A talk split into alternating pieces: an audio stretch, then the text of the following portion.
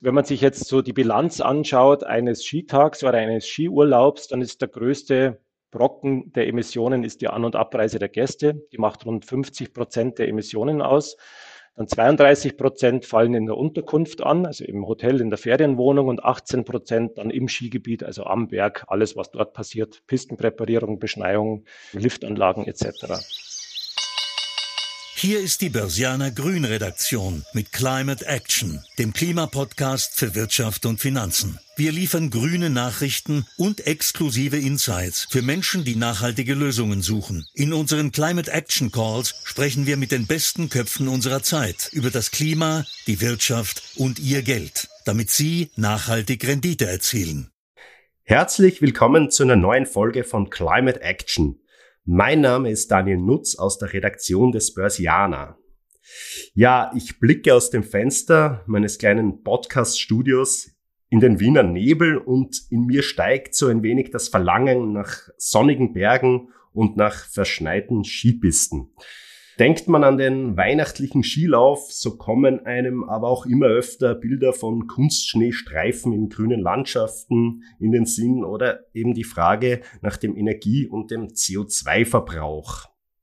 Ja, und vielleicht stellt ihr euch die Frage, ob Skifahren nachhaltig sein kann, in welche Technologien da investiert werden muss und wieso allgemein die Zukunft des Skilaufs in den Alpen aussieht. Und um diese Fragen zu beantworten, habe ich heute Robert Steiger eingeladen. Robert Steiger ist Professor am Institut für Finanzwissenschaft an der Uni Innsbruck. Sein Forschungsschwerpunkt ist Klimawandel und dessen Impact auf den Tourismus, und er ist außerdem Mitglied des Netzwerks Action on Climate in Tourism, kurz ACT. Hallo, Herr Steiger. Wie ist denn das Wetter bei Ihnen in Tirol? Ja, ich habe auch gerade beim Fenster jetzt rausgeschaut. Heute ist es bewölkt, aber man sieht die Berge, also man sieht, es liegt oben ein bisschen Schnee. Es könnte gerne mehr sein, aber der Winter startet langsam. Also man kann bei Ihnen schon Skifahren auf der Nordkette oder liegt da noch zu wenig Schnee?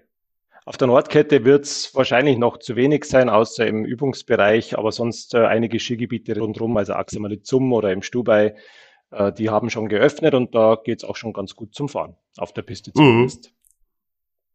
Ich habe mir so in der Vorbereitung ein paar Zahlen gezogen, wie hoch eigentlich so der Wirtschaftsfaktor Wintertourismus oder Tourismus allgemein in den Bergen ist. Und da ist ja schon mal auffällig, dass es äh, auf Österreich bezogen jetzt zum Beispiel so ist, dass Tirol einen Anteil von 14, also der Tiroler Tourismus, der ist jetzt der Winter und Sommer aber zusammengefasst, hat einen Anteil von 14,3 Prozent vom Bruttoregionalprodukt. Österreichweit sind es aber nur so 5,5 Prozent, je nach Berechnung. In der Schweiz ist es vielleicht sogar noch drastischer. Da komme ich auf einen Beitrag zur Gesamtwertschöpfung von in etwa drei Prozent, aber in den Berggebieten sind es sogar 13 Prozent.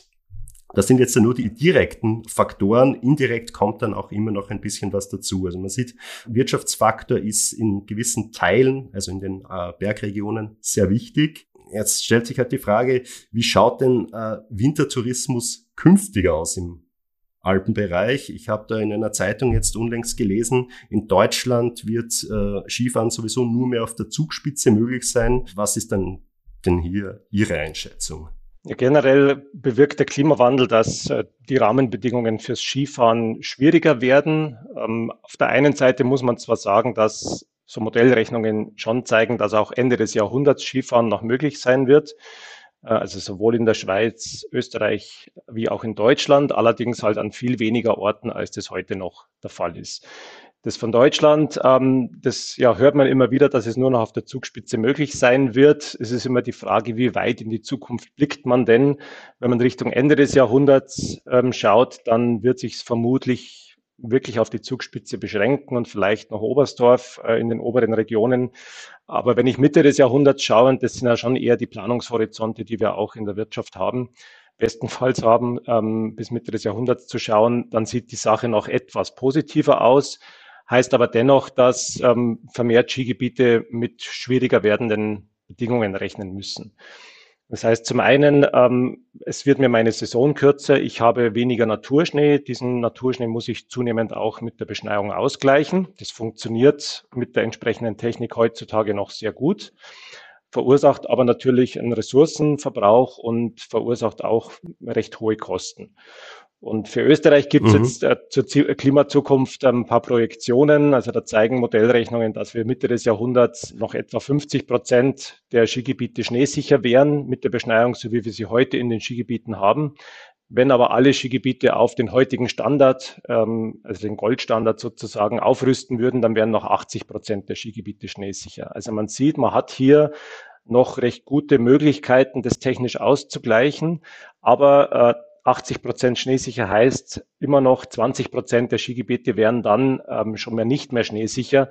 Und das heißt, für solche Gebiete würde sich die Frage stellen, wie soll es in Zukunft weitergehen? Machen heute jetzt noch in diesen Gebieten Investitionen Sinn oder äh, ist die Zeit eigentlich schon zu kurz, damit man diese Investitionen wieder hereinbekommt? Gerade das wäre ja jetzt auch meine Frage gewesen. Ne? Also ist es sinnvoll, in Skigebiete, die in, ich sage mal, tieferen Lagen gelegen sind, jetzt überhaupt noch zu investieren? Ja, das ist ein bisschen die Frage, was das Ziel der Investition ist. Also wenn es eine rein betriebswirtschaftliche Fragestellung ist, also ob sich diese Investition in diesem Betrieb rentiert, also sprich, dass er, also dass die Investitionen wieder erwirtschaftet werden können, da wird sich heute bei einigen Skigebieten wird die Antwort schon Nein sein. Also es haben heute schon einige Skigebiete Probleme, dass sie Investitionen aus eigener Kraft stemmen können. Und einige Skigebiete haben sogar Probleme, dass, dass sie operativ eine schwarze Null erwirtschaften. Ja. Und also hier geistern Zahlen herum. Also der Seilbahnverband selber geht davon aus, dass rund ein Drittel der österreichischen Skigebiete nicht in der Lage ist, die nötigen Investitionen aus eigener Kraft zu stemmen. Und für die Schweiz gibt es ähnliche Zahlen oder Vermutungen. Ja. Und das zeigt schon, dass ein gewisser Teil der Skigebiete finanziell in so einer schwierigen Situation ist, dass eigentlich an solche Investitionen nicht zu denken ist, mal ganz unabhängig vom Klimawandel. Und wenn man den jetzt noch dazu spielt, den Klimawandel, dann bedeutet das halt, dass sich die Rahmenbedingungen weiter verschlechtern und Skigebiete, wo man vielleicht aus der heutigen Situation heraus sagt, ja, das funktioniert noch ganz gut und die Kosten sind überschaubar, das kann sich halt in den nächsten 20 Jahren mitunter recht gravierend verändern. Und dann stimmt die Rechnung, die man heute angestellt hat, möglicherweise nicht mehr. Und dementsprechend ist es wichtig, bei, vor allem bei neuen Investitionsvorhaben, dass man versucht, das Klimarisiko möglichst gut einschätzen zu können. Also das sind zum Beispiel die Frage, wie viel Schnee muss ich denn heute und in 20 oder 30 Jahren an diesem Standort produzieren? Welche Leistung der Anlage brauche ich denn für diese Produktion? Weil ich habe nur eine gewisse Anzahl von Beschneiungsstunden zur Verfügung und die wird auch tendenziell, das wird auch tendenziell weniger werden. Das heißt, äh, mit der Anlage, so wie sie heute in meinem Skigebiet steht, komme ich vielleicht in 20 Jahren gar nicht mehr über die Runden, weil ich nicht genügend Wasser durch die Anlage durchbringe. Und diesen Fragen muss man sich stellen. Hier gibt es auch Möglichkeiten, das, das zu analysieren. Und wenn ich dann das Klimarisiko weiß, dann kann ich wieder Rechnungen anstellen, ob sich diese äh, vielleicht ähm, Investitionen, die dann höher angesetzt werden müssten, als man es vielleicht gedacht hätte, ob sich das noch rechnet. Aber darüber hinaus, über diesen betriebswirtschaftlichen Aspekt, gibt es natürlich auch noch den regionalwirtschaftlichen, weil solche Skigebiete fungieren ja häufig als ja, Keim, letztendlich Keimzelle des Tourismus und sind ein wichtiger Anbieter von touristischen Angeboten, allen vor allem das Skifahren. Und das heißt, man könnte auch die Rechnung aufstellen, das Skigebiet ist für sich genommen nicht rentabel, aber es stellt die Hauptattraktion in der Region dar und die ganze Hotellerie hängt zum, zumindest im Winter in einem hohen Maße davon ab. Dann kann es auch Sinn machen, das Skigebiet weiterzuhalten, auch wenn es betriebswirtschaftlich vielleicht negativ ist. Es ist äh, Klimawandel schon als Schlagwort gefallen. Ähm, da gibt es Auswirkungen, aber es gibt ja auch Verpflichtungen. Ne? Wie die gesamte Wirtschaft muss sich auch die Seilbahnwirtschaft zum Beispiel hier transformieren. Vielleicht können wir ein bisschen sprechen, was sind denn hier zentrale Technologien, in die investiert werden muss, um hier den Weg zur Klimaneutralität überhaupt bestreiten zu können? Vielleicht, äh, also im Vorsatz so, also über welche Dimension wir hier eigentlich sprechen. Klimaneutral, das hört sich so, so schön an, aber das heißt, dass wir mit den Emissionen bis 2050, das wäre das EU-Ziel, oder 2040 ist eigentlich das österreichische Ziel. Klimaneutral heißt, Emissionen um quasi 100 Prozent runterzubringen. Und das ist eine enorme Aufgabe. Wir hätten eigentlich das Ziel bis 2030 äh, um 40 Prozent zu reduzieren, also in acht Jahren schon. Im Moment sind wir auf dem Stand von 1990. Das heißt, wir haben im Moment noch keine Reduktion. Also wir müssen in den nächsten acht Jahren 40 Prozent Reduktion schaffen. Und das ist schon ein also enormer Aufwand, generell gesamtwirtschaftlich oder gesamtgesellschaftlich. Jetzt trägt natürlich jeder Wirtschaftsbereich und jeder Konsument Verantwortung, möglichst gut die Emissionen in den nächsten Jahren zu reduzieren. Und so stehen auch der Tourismus und die Skigebiete in der Verpflichtung. Und wenn man sich jetzt so die Bilanz anschaut eines Skitags oder eines Skiurlaubs, dann ist der größte Brocken der Emissionen ist die An- und Abreise der Gäste. Die macht rund 50 Prozent der Emissionen aus. Dann 32 Prozent fallen in der Unterkunft an, also im Hotel, in der Ferienwohnung und 18 Prozent dann im Skigebiet, also am Berg, alles, was dort passiert, Pistenpräparierung, Beschneiung, Liftanlagen etc.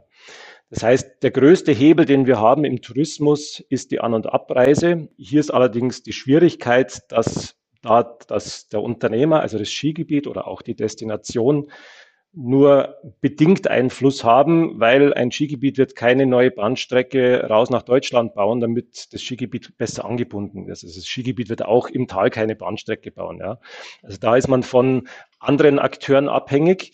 Man kann nur versuchen, dass die sogenannte letzte Meile, also die Verbindung von einem bestehenden Bahnhof in die Destination oder zum Hotel, dass das äh, möglichst barrierefrei, sprich möglichst einfach und komfortabel für den Gast ist. Und hier gibt es auch schon einige Projekte, die das recht gut umsetzen. Bei, mhm. den, bei, den, Unterkünften tut man sich leichter in Anführungsstrichen, weil das eben die, die eigene unternehmerische Entscheidung ist. Das wird auch versucht, mit staatlichen Fördermaßnahmen zu unterstützen, also Umstieg auf neue Heizungsanlagen, äh, Dämmung der Gebäude etc. Also hier besteht auch noch recht großes Potenzial. Und im Skigebiet selbst ist es so, dass ähm, man bei der Beschneiung noch recht gute Effizienzsteigerungen erreichen kann. Zum einen durch neue Technologien, also in den letzten zehn Jahren hat sich hier zum Beispiel sehr viel getan, was die Energieeffizienz der Beschneiung betrifft. Hinzugekommen ist, dass man inzwischen mit ähm, Messgeräten auf den Pistenraupen äh, aktuell die Schneehöhe misst, die unter dem Pistengerät ist. Und damit weiß ich, wo muss ich denn noch beschneien und wo kann ich die Beschneiung für diesen Winter schon abschalten. Man kann auch mhm. die Präparierung effizienter gestalten, indem man sieht, wo liegt wie viel und kann das entsprechend hin und her schieben ähm, und eben nur dort, wo es gebraucht wird.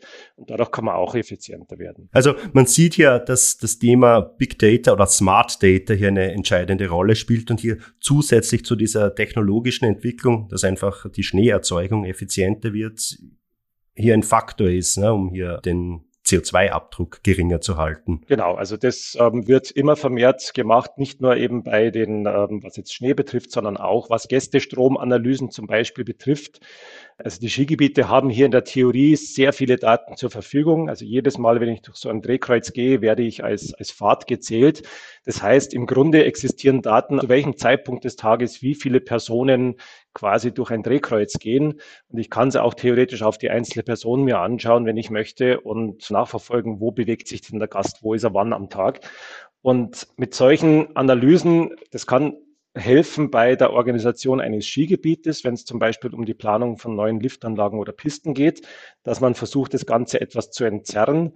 Es wäre ja sinnvoll, dass sich die Gästeströme möglichst gleich über ein Skigebiet verteilen und dass ich nicht auf der einen Seite 15 ähm, Minuten Wartezeit an einem Lift habe und drei andere Lifte laufen mehr oder weniger leer in einem anderen Teil des Skigebiets. Also das ist zum einen aus Kundensicht wäre das attraktiver, wenn es besser verteilt wäre, aber auch aus, ähm, aus der Sicht des Skigebietes, weil ich dann auch die Anlagen besser steuern kann und hier auch vielleicht noch ein paar wenige Prozentpunkte an Energieeinsparung erreiche. Mhm. Jetzt habe ich so ein bisschen recherchiert, was denn die Beschneiung denn so kostet. Und ich bin da auf unterschiedliche Zahlen gekommen. So ein Kubikmeter Kunstschnee äh, kostet da zwischen drei und sechs Euro. Sind es auch so Zahlen, mit denen Sie so in der Praxis rechnen? Ja, ich glaube, so ganz genau weiß es niemand, beziehungsweise die Skigebiete selbst wissen es zum Teil schon, wobei es gar nicht so einfach zu berechnen ist, weil letztendlich weiß man nicht, wie viel Schnee liegt auf der Piste, sondern ich weiß nur, wie viel Wasser habe ich durch der Anlage durchgejagt. Und ähm, da ist dann die Frage, wie viel von dem Wasser kommt dann wieder als Schnee auf der Piste an. Ein Teil wird durch den Wind vielleicht verblasen, ein Teil, wenn es zu warm ist, versickert wieder in der Schnee, also im, im Boden auch, also rinnt raus wieder als Wasser. Aber das sind so die Größen, mit denen man arbeitet. Das kann aber sehr stark variieren von Skigebiet zu Skigebiet. Weil die Kosten, also auch die Energiekosten, der Energiebedarf, der kann sich recht massiv unterscheiden, je nachdem, wie ich mein Wasser beziehe. Also habe ich zum Beispiel einen großen Speicherteich recht weit oben im Skigebiet, dann kann die ähm, Beschneiung vielleicht sogar mit Eigendruck, also durch den Druck dieses Wasserspeichers in der Höhe funktionieren und ich brauche keine Pumpenleistung mehr, um zu beschneien. In einem anderen Skigebiet muss vielleicht das Wasser von der Mittelstation nach oben oder gar vom Tal nach oben gepumpt werden, um überhaupt zu beschneien. Und das heißt, ich habe hier recht hohe Stromkosten, um überhaupt auf der Piste beschneien zu können. Und dadurch ergeben mhm. sich recht große Unterschiede bei diesen Kosten. Darüber hinaus kommen noch Kosten für den äh, Wasserbezug. Ähm, das ist auch recht unterschiedlich gehandhabt, auch in den Alpenländern. Es gibt Fälle, wo für das Wasser nichts bezahlt werden muss. Und es gibt Fälle, wo für den Wasser ein normaler Wasserpreis entrichtet muss. Entsprechend ist dann auch, sind die Kosten für die Beschneiung wieder höher. Ich habe das auch deswegen gefragt, weil ja durch diese intensive äh, technische Beschneiung ja auch die Preise steigen. Ne? Wir haben den Effekt, dass wir auch merken, dass die, die Einheimischen weniger Skifahren, weil Skifahren schlichtweg teurer wird. Und ich habe mir das jetzt angeschaut, angeschaut, auch die, die Kampagnen von Österreich-Werbung, von Swiss Tourism, die zielen jetzt nicht mehr auf den russischen Markt ab, aber zum Beispiel sehr stark auf den, auf den chinesischen, indischen oder arabischen Markt. Da sieht man, finde ich, auch ganz gut so ein bisschen einen Widerspruch. Ne? Man geht hier in die Richtung Klimaneutralität. Sie haben es angesprochen, 50 Prozent ist die Anreise bei Chinesen und Indern natürlich noch viel mehr. Mhm. Also hier liegt, denke ich, schon ein Problem, ne? wenn man auch in die ökonomische Zukunft des Wintertourismus blickt, oder? Ja, hier sind wir in einer, in einer ziemlichen Zwickmühle. Also der Grund, warum diese Märkte angesprochen werden, ist zum einen, also gerade beim asiatischen Markt, ist, dass in China im Moment sehr viele neue Skigebiete entstehen und hier quasi eine, ein neuer Herkunftsmarkt im Entstehen ist. Also Skifahren ist ja quasi nicht in der Geschichte des chinesischen Marktes verankert, sondern das ist eine relativ junge Entwicklung. Das heißt, hier habe ich sehr großes Wachstumspotenzial. Und ein Teil dieser neuen Skifahrer wird vielleicht auch versuchen, aus äh, China herauszugehen und woanders Ski zu fahren. Also ist ein interessantes Potenzial.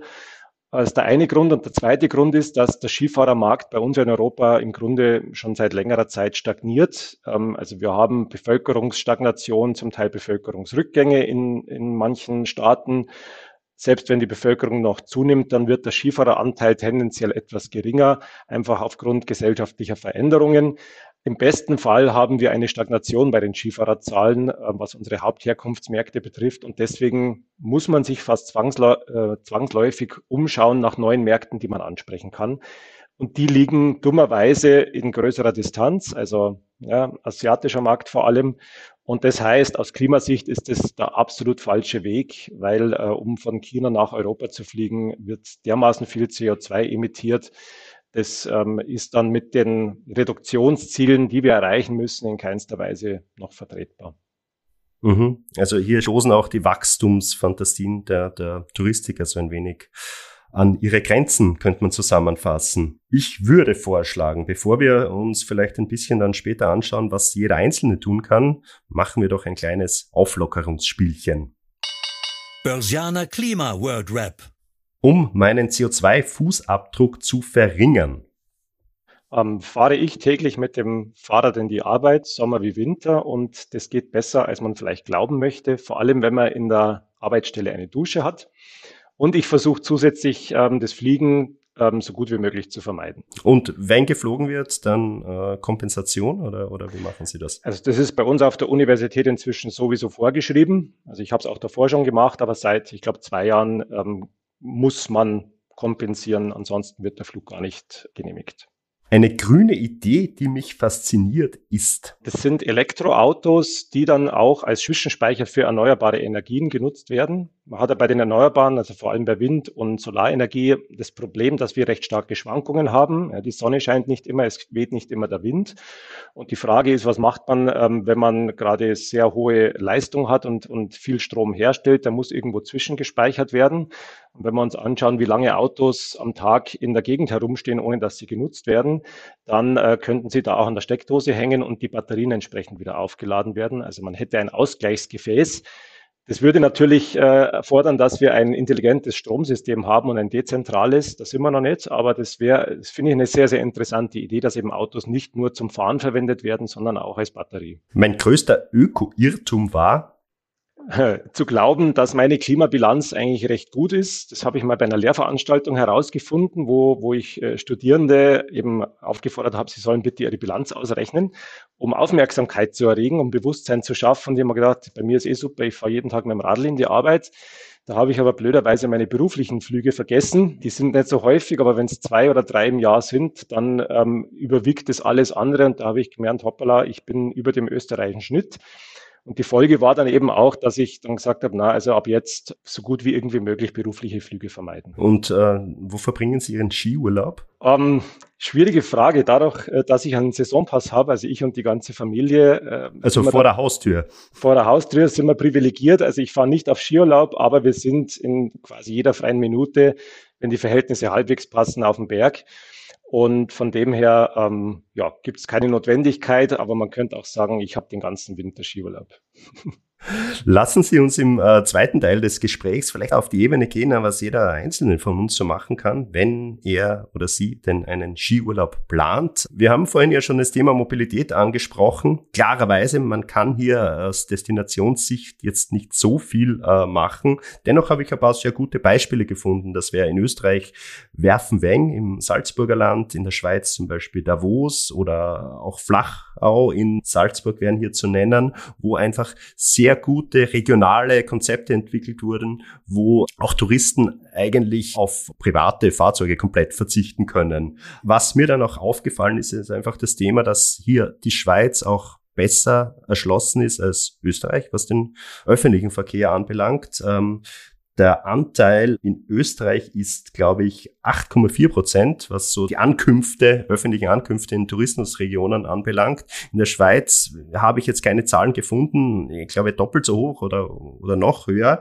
Wo könnte man denn hier so landen, wenn ähm, hier entsprechend ausgebaut werden würde? Also in, in beiden Ländern. Ach, wo man landen könnte, ist eine schwierige Frage. Ich glaube, das Ziel muss sein, das kontinuierlich zu erhöhen. Also erst einmal zu erheben, wo liegen wir denn heute? Ja und ähm, das kontinuierlich zu messen und sich Ziele zu setzen, wo man hin möchte. Also man wird wohl keine 100 Prozent erreichen, weil einfach nicht alle Täler gleichermaßen gut erreichbar sind mit den öffentlichen Verkehrsmitteln, wo sich es auch vielleicht nicht rechnet, dort den Takt so weit zu verdichten, dass das wirklich ähm, sehr, sehr attraktiv ist. Und ich komme auch nicht aus jedem Wohnort öffentlich praktisch sozusagen dann auf die Hauptverkehrswege, wo ich dann mit dem Railjet in, in die Skigebiete fahren kann.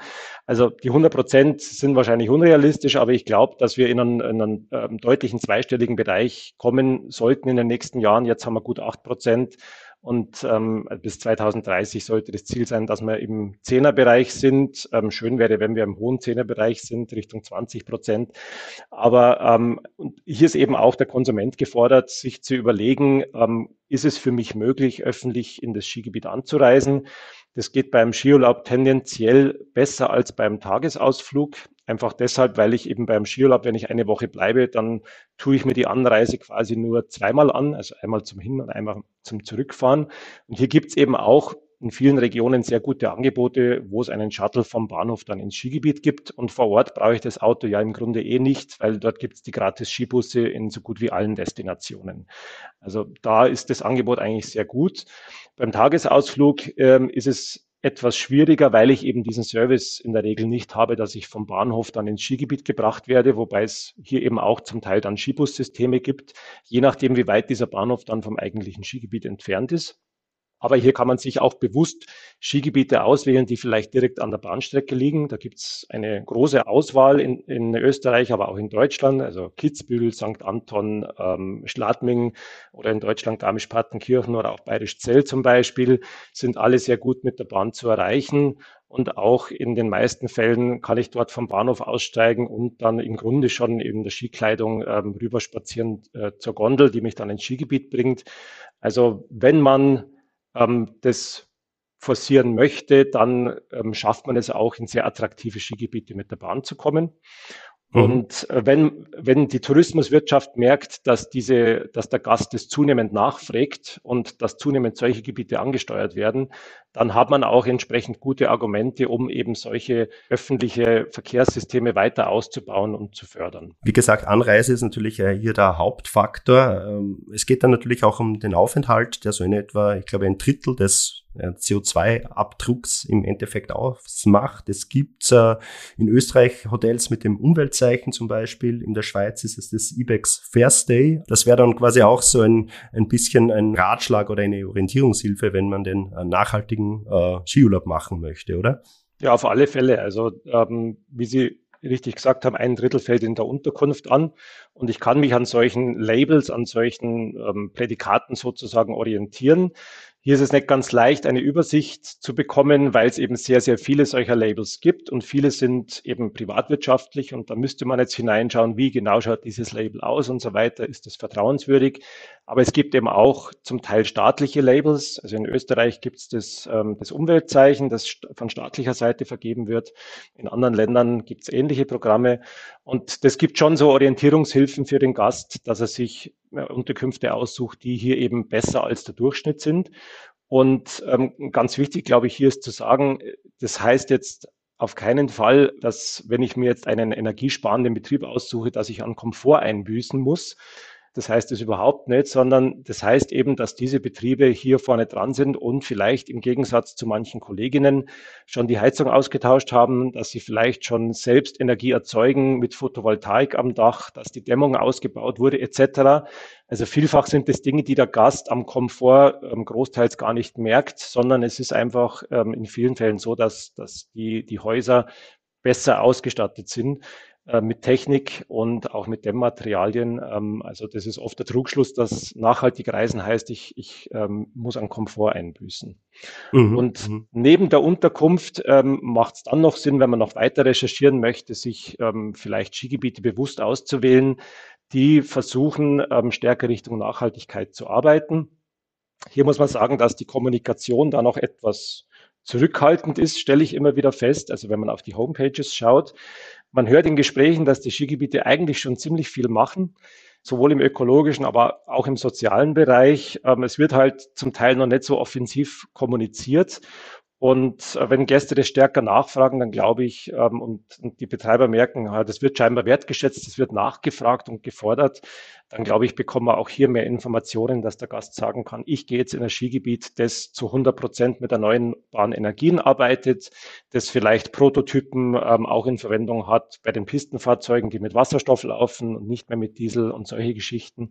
Ich glaube, hier ähm, gibt es auch noch viele Möglichkeiten, sich bewusster zu entscheiden für bestimmte Skigebiete. Ich habe mir auch versucht, die Investorensicht anzuschauen. Ich meine, man sieht im Alpenraum ist natürlich sehr viel äh, KMU strukturiert, beziehungsweise auch die äh, Seilbahnen in Tirol zum Beispiel sind ja meist auch in quasi im Besitz der Gemeinden, äh, beziehungsweise auch äh, heimischen Touristiker. Ich habe dann auch versucht, so ein bisschen zu schauen, na, was macht jetzt zum Beispiel Europas größter Reiseanbieter TUI in Sachen Nachhaltigkeit. Man findet da was. Ein Kollege von Ihnen hat dann gesagt, ja, eh gut, aber so große Dampfer brauchen halt so ein bisschen länger zum Navigieren. Ich habe jetzt da nichts so wirklich gefunden von Investmentseite, äh, wo ich jetzt investieren könnte in nachhaltigen Wintertourismus. Habe ich da was übersehen? Naja, ich könnte mir schon vorstellen, dass eben gerade erneuerbare Energien, dass das äh, durchaus eine interessante Investitionsmöglichkeit ist. Also da haben wir gerade vor ein paar Tagen äh, Neuigkeiten für die Schweiz gehört. Dort wurden scheinbar die Richtlinien für die Errichtung von ähm, Solaranlagen zum Beispiel ähm, erneuert. Und es ist jetzt leichter möglich, relativ große Anlagen zu errichten, auch im Berggebiet. Und das macht es jetzt für Investoren interessanter, in dieses äh, Geschäft sozusagen einzusteigen. Andere Möglichkeit wäre eben zum Beispiel die letzte Meile, also die Frage, wie kommt der Gast vom Bahnhof ins Hotel? Ähm, Im Moment organisiert es der Tourismusverband oder auch der Einzelbetrieb das Hotel. Hier wäre auch eine Geschäftsmöglichkeit, dass man sagt, wir haben ähm, Elektroauto-Hubs an den Bahnhöfen und der Gast kann sich dort online einchecken und steigt dann in sein E-Auto ein und fährt ins Hotel und dann wird das Auto wieder zurückgebracht von einem Mitarbeiter. Und ähm, das wäre auch eine Möglichkeit, dass das eben nicht das Hotel organisiert, sondern dass das Unternehmen machen, die eben diesen Fuhrpark dann zur Verfügung stellen. Und so, glaube ich, gibt es schon einige Themen, wo man versuchen kann, mit einer Geschäftsidee reinzugehen, das vor allem auf diese neuen Technologien setzt und vor allem auch auf das Thema ähm, verbesserter Komfort für den Gast. Äh, in der Schweiz zum Beispiel gibt es auch Angebote, dass ich mein Gepäck am Vortag ähm, zur Bahn gebe und ähm, der Gepäcktransport wird erledigt und ich kann am nächsten Tag mit Handgepäck anreisen, steige aus und bin im Hotel und in meinem Hotelzimmer stehen schon meine Koffer, meine ganz, mein ganzes Ski-Equipment. Das wäre doch eigentlich schon ein guter Tipp jetzt äh, für Weihnachten. Ich sage mal danke für das Gespräch, für die Auskünfte und würde vorschlagen, wir machen noch ein zweites Spielchen zum Abschluss. Ja, gerne. Grüner Renner oder Penner? Tempo 100 auf der Autobahn. Äh, Renner? Kompensationszahlungen für die Anreise mit dem Flieger. Aus meiner Sicht eher ein Penner, weil es eigentlich nur die letzte Möglichkeit ist, die man verwenden sollte, zu kompensieren. Also Flüge vermeiden einfach. Ja. Es gibt jetzt, glaube ich, Bestrebungen, hier eine Railjet-Verbindung von Hamburg nach Tirol zu etablieren für Skiurlauber. Wissen Sie da mehr? Meines Wissens gibt's gibt es diese Nachtverbindung schon. Ich glaube bisher nur im Winter, aber das ist eben auch eine Maßnahme, wie man versucht, Gäste über größere Distanzen auch sozusagen in die Berge zu bringen. Und gerade das äh, Nachtschiene-Angebot ist ja vor allem von der ÖBB in den letzten Jahren recht stark wieder ausgebaut worden und wird scheinbar ganz gut angenommen. Und ich glaube, genau das sind eben so Initiativen, die es leichter machen, sozusagen umzusteigen. Ähm, ich sitze jetzt keine, ich weiß nicht, wie lang es von Hamburg sind, acht oder zehn Stunden mindestens wahrscheinlich. Äh, ich sitze keine zehn Stunden im Zug untertags, sondern ich kann die Nacht überschlafen und kann dann, wenn ich ankomme, am nächsten Tag schon in den Skitag starten. Das sind natürlich potenziell attraktive Angebote. Ja.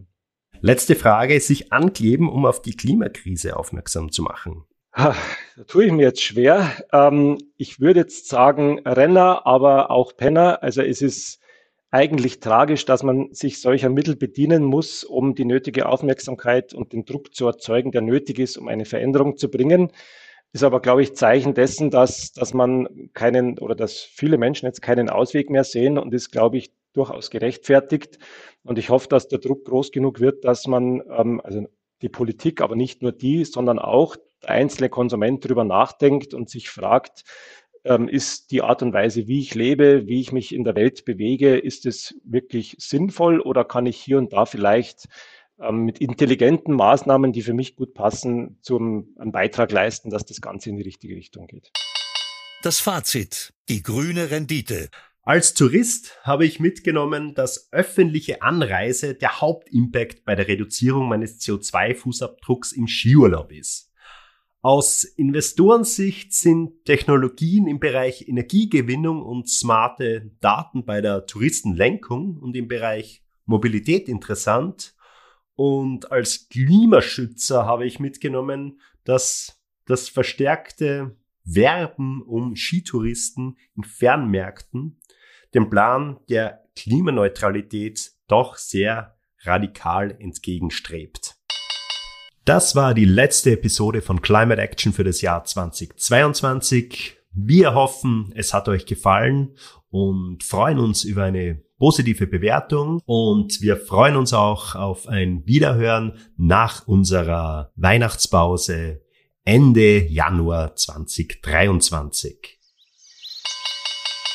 Das war eine Folge von Climate Action, dem Klimapodcast für Wirtschaft und Finanzen aus der Börsianer Redaktion. Damit die Klimawende gelingt, möchten wir Ihnen noch mehr Orientierung für Ihr Business geben. Besuchen Sie uns daher auch unter www.börsianer-grün.com oder abonnieren Sie unseren Climate Action Newsletter. Sie haben Feedback oder Themenvorschläge aus Ihrem Alltag? Dann schreiben Sie uns einfach an redaktion@derbörsianer.com. Wir freuen uns, von Ihnen zu lesen. Bis dahin bleiben Sie grün und empfehlen Sie uns weiter.